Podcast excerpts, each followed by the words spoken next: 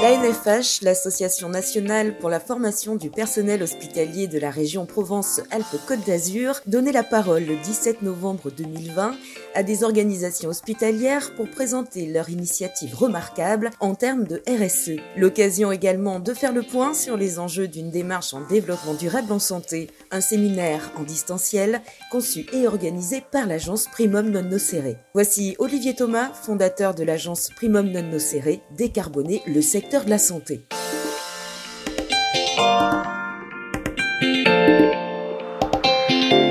Décarboner l'hôpital, euh, qu'est-ce que ça veut dire concrètement? Eh bien, euh, l'idée est de travailler sur euh, les facteurs d'émission des gaz à effet de serre. Pour cela, le C2DS a mis en place 13 groupes de travail. 13 groupes de travail pour présenter un livrable à l'automne au gouvernement pour, d'une part, mettre en lumière les actions exemplaires, mais également proposer euh, les lois qui permettront demain à l'hôpital d'avoir les moyens de décarboner son, euh, son euh, organisation. Juste un petit focus très rapide. nous avons actuellement des grandes modifications en termes réglementaires. Nous avons le Ségur de la santé avec sept actions sur la RSE, la Convention citoyenne qui va mettre en œuvre 146 points, dont notamment ce qu'on appelle le CO2 score, c'est-à-dire l'étiquetage carbone des produits et des services. Nous avons le plan de relance également avec 100 milliards d'investissements, dont un tiers qui seront consacrés à la transition énergétique, avec un focus spécifique sur, euh, sur l'hôpital. Euh, et bien sûr, la haute autorité de santé, enfin je dis bien sûr, ça n'était pas autant que ça, qui va maintenant rendre obligatoire les 45 items sur la RSE, alors que jusqu'à présent, il n'était qu'optionnel. Alors si on rentre un peu dans le, dans le détail du, de l'impact carbone des, des hôpitaux, euh, voici quelques chiffres qu'il faut avoir en tête. Le secteur de la santé est responsable de plus de 4% des émissions de gaz à effet de serre net mondiales. C'est exactement le même chiffre que l'aviation civile. Voilà, on est à égalité aujourd'hui avec l'aviation civile. Euh, et l'Europe se positionne, le secteur de la santé euh, européen se positionne en troisième position mondiale dans le secteur de la santé et représente 12% de l'empreinte totale mondiale des émissions en santé. Et en France, le secteur de la santé, vous connaissez ces chiffres, mais euh, en amont, je préfère vous les rappeler. Eh bien, ce sont plus de 17 milliards d'euros d'achats par an de produits ou de services, plus de 700 000 tonnes de déchets par an, 100 millions de mètres carrés de bâtiments à entretenir, chauffer et, refroidir. Une moyenne, vous le verrez un peu plus loin, de 470 kWh par mètre carré par an. Ça, c'est la consommation énergétique que l'on va devoir diviser par 4 dans les années qui viennent. Une consommation d'eau très importante aussi, de près de 500 litres d'eau par journée résident ou journée d'hospitalisation. Et euh, ce sont 18 millions de patients qui visitent nos établissements de santé par an. Alors, nous avons réalisé un observatoire du CO2 hospitalier en agrégeant les données de tous les bilans carbone que nous avons réalisés. On a sorti des ratios d'équivalent CO2 par journée d'hospitalisation. Un hôpital, ça peut être entre 46 euh, bornes basses et 100 euh, équivalents CO2 par journée d'hospitalisation, euh, avec une moyenne de 73 équivalents CO2. Ça vous dit rien, mais ça vous permet, lorsque vous aurez votre propre bilan carbone, de vous positionner par rapport à une moyenne nationale et par votre spécialité. Les consommations de kilowattheures par mètre carré par an, si je reprends le MCO, on est à une moyenne de 540 kWh par mètre carré par an, en sachant que pour un bâtiment neuf, l'objectif visé est de 50 kWh. Vous voyez le chemin qui nous reste à faire. On va avoir besoin de l'ADEME dans les années à venir. En ce qui concerne l'eau, c'est pareil.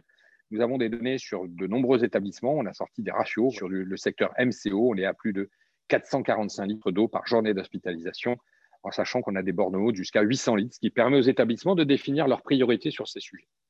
En ce qui concerne le gaspillage alimentaire, on a fait des pesées dans près de 200 établissements en région Midi-Pyrénées pour avoir l'idée du grammage moyen par repas de déchets euh, dans le secteur du SSR, de l'APSI, du MCO et des EHPAD. On est en moyenne à 200 grammes par euh, repas. Alors, quels sont les sujets que nous allons devoir travailler dans les années à venir? Quels sont les sous-groupes du C2DS pour euh, proposer des solutions?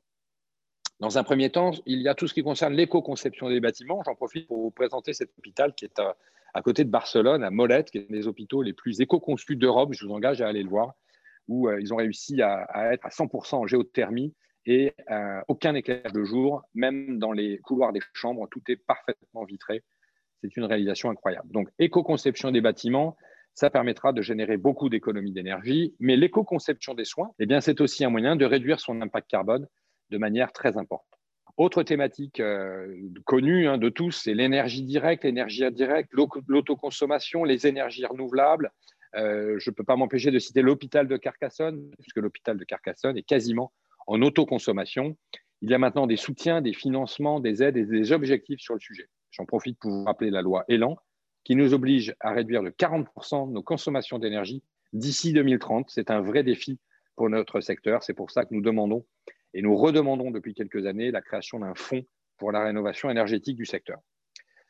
La qualité de l'air intérieur versus qualité de l'air intérieur, mais aussi consommation d'énergie. La ventilation fait du bruit, donc on va mettre du scotch, ou par un manque d'entretien des, des, bondes de ventilation, et eh bien ça, ça permet euh, de clairement surconsommer de 20 à 30% l'énergie, et ça peut très simplement s'économiser.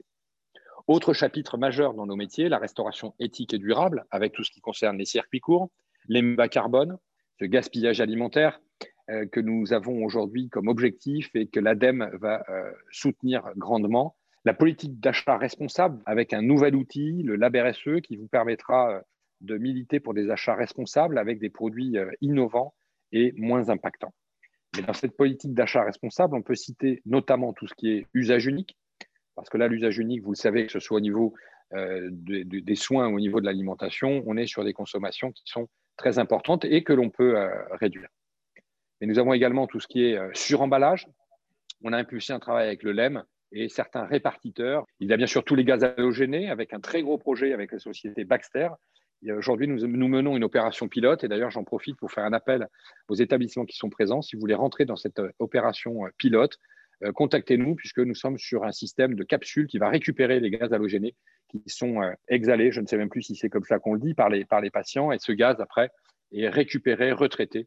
C'est un système qui marche parfaitement en Allemagne et qui réduirait de près de 60% l'impact carbone de nos hôpitaux.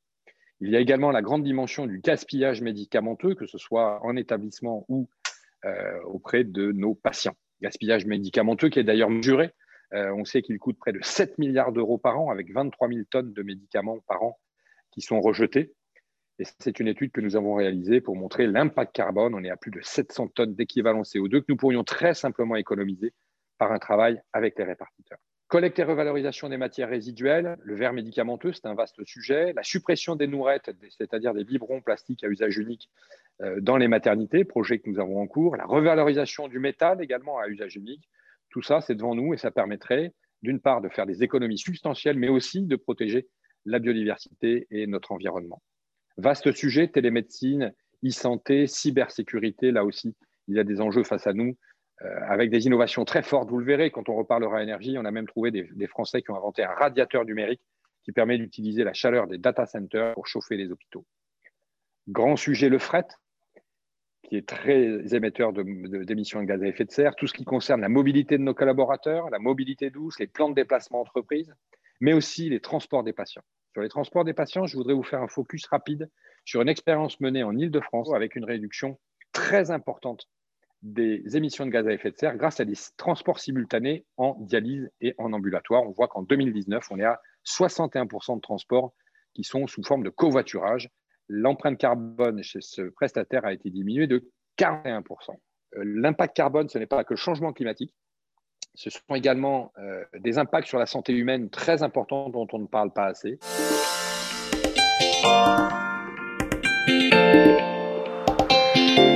Un podcast produit par la NFH et réalisé par l'agence Primum Non Nocere.